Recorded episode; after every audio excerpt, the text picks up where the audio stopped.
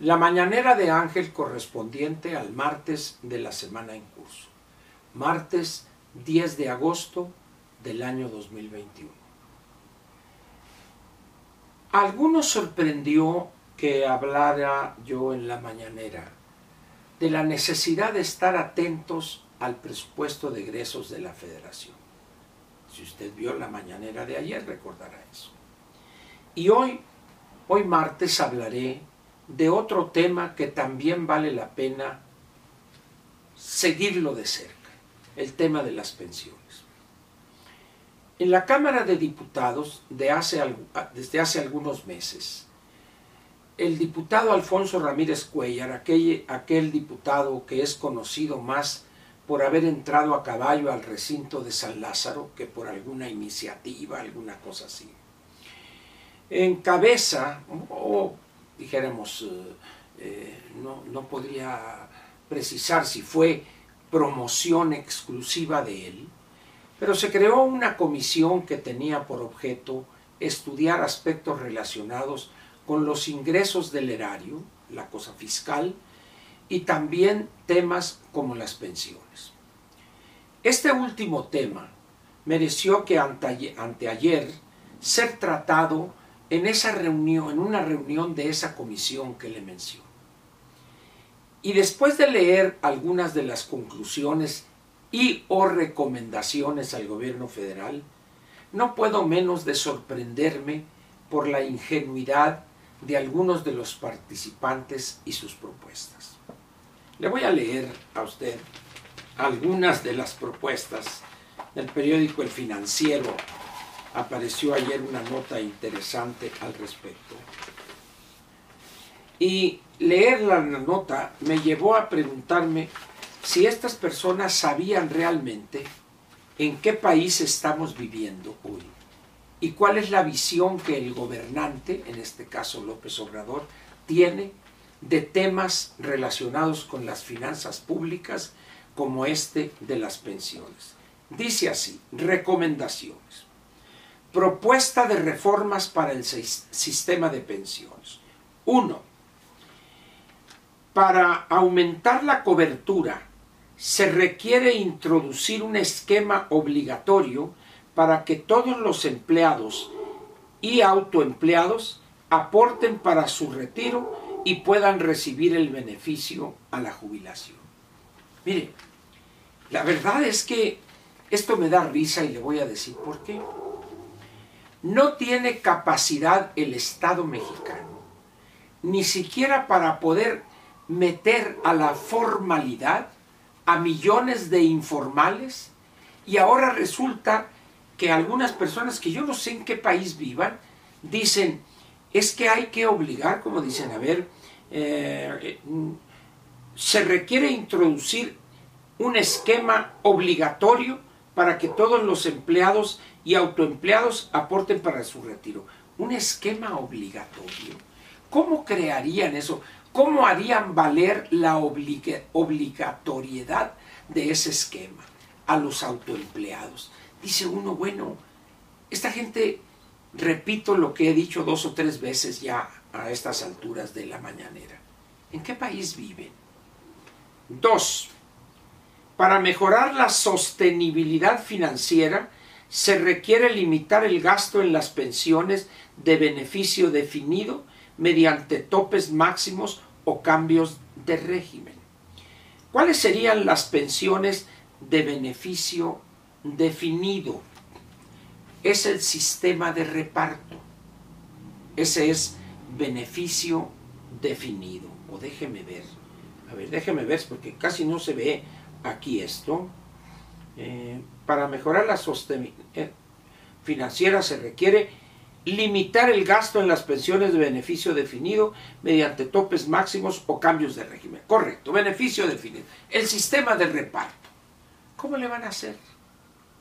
¿Y qué va a pasar con los que tienen ya derechos adquiridos y se podrán pensionar el año que entra, en dos años, en tres años o antes, si sienten que va a haber un cambio que limite el monto de sus pensiones? Tres, para evitar la pobreza en la vejez, se deben ajustar parámetros como la edad de retiro y se necesita reducir las oportunidades de acceder a los fondos ahorrados en las afores antes de la jubilación. Muy bien, aquí se mezclan dos cosas. Se deben ajustar parámetros como la edad de retiro en el caso de las cuentas individuales.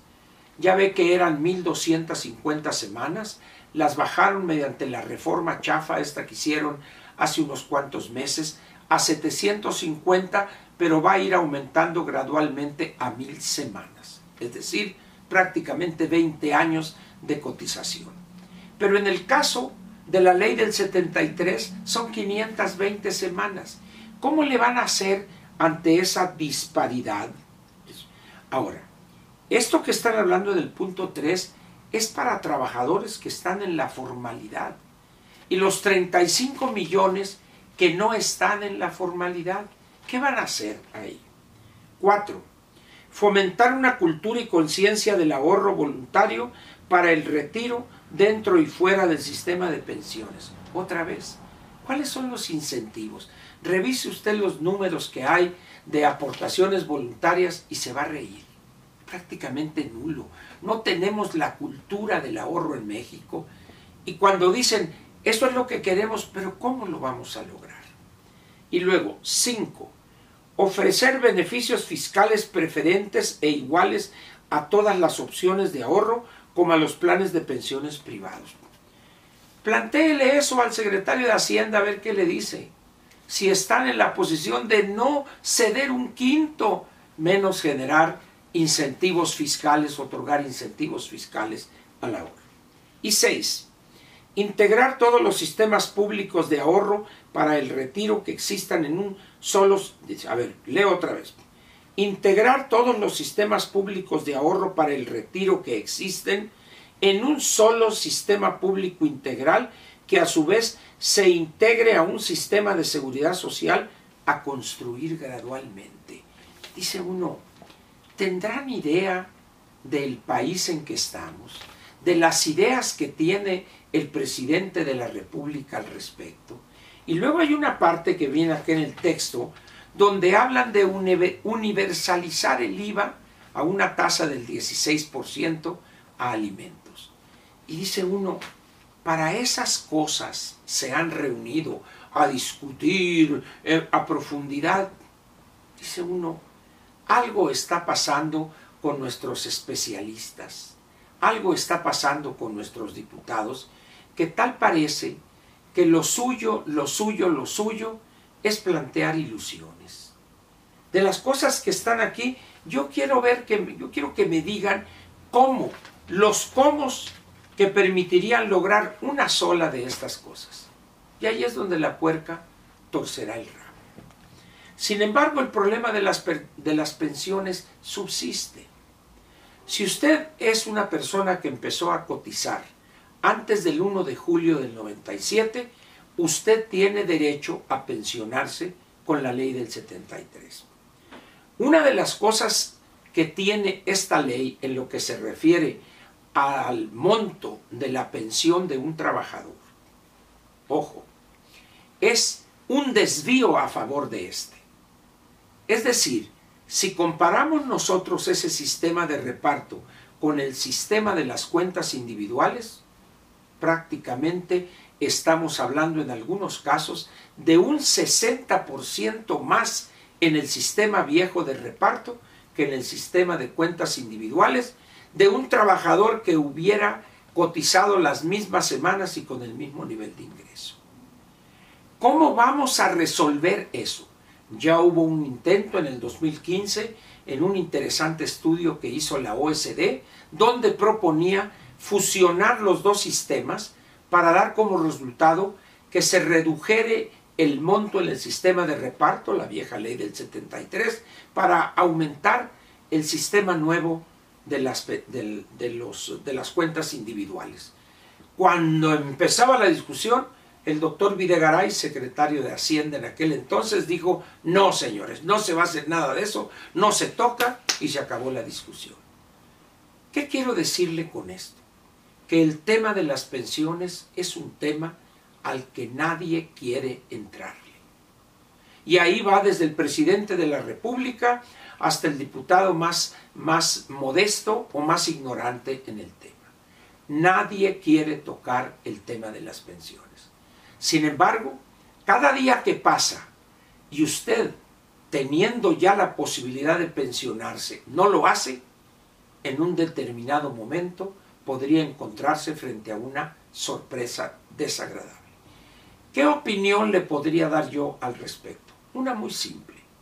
Si usted ya cumplió los 60 años, ya tiene posibilidades de pensionarse con la ley del 63.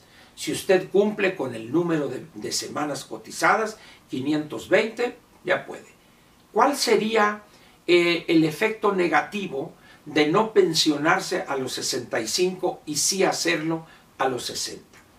La primera consecuencia sería que le tocaría o le, su pensión sería reducida frente a ese 100% que la fórmula matemática de la ley le concedería. Sin embargo, ¿qué es lo que preferiría usted? ¿Tener probablemente el 75%, pero ya seguro? ¿O arriesgar a que en dos años, tres, hubiera un cambio que le, que le perjudicara en su pensión? Esta decisión la debe de tomar usted. Es una decisión personalísima, pero con la información completa y correcta y objetiva.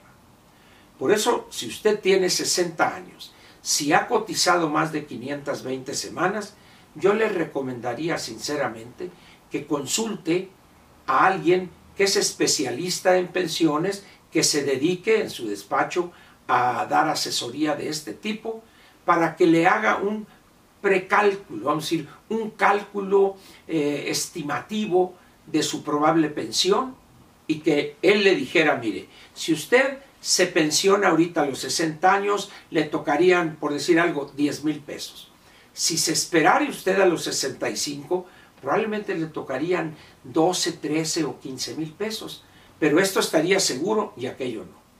Entonces usted tendría que decidir Estoy poniendo un ejemplo muy burdo, pero la decisión, repito, sería de usted ante esas dos cantidades. ¿Qué decidiría usted? Eso lo tiene usted que tiene que aceptar, que es frente a la opinión de un especialista con los números estimados, pero lo más cercano a la realidad de la pensión que obtendría. Cuidado, no descuide este tema y notas como esta que le estoy mencionando del periódico El Financiero, hay que seguir los trabajos de esa comisión. ¿Por qué? Porque todo esto va a estar, al menos las aportaciones del tomadas del presupuesto de egresos de la federación para pagar las pensiones de los que ya se pensionaron con la ley del 73, van a ser tomadas de ahí. El problema es si usted se tarda 3, 4, 5 años. La pregunta se la dejo. ¿Habrá dinero dentro de 5 años para su pensión con la ley del 73? Piénselo. Infórmese. Muchas gracias. Nos vemos mañana miércoles.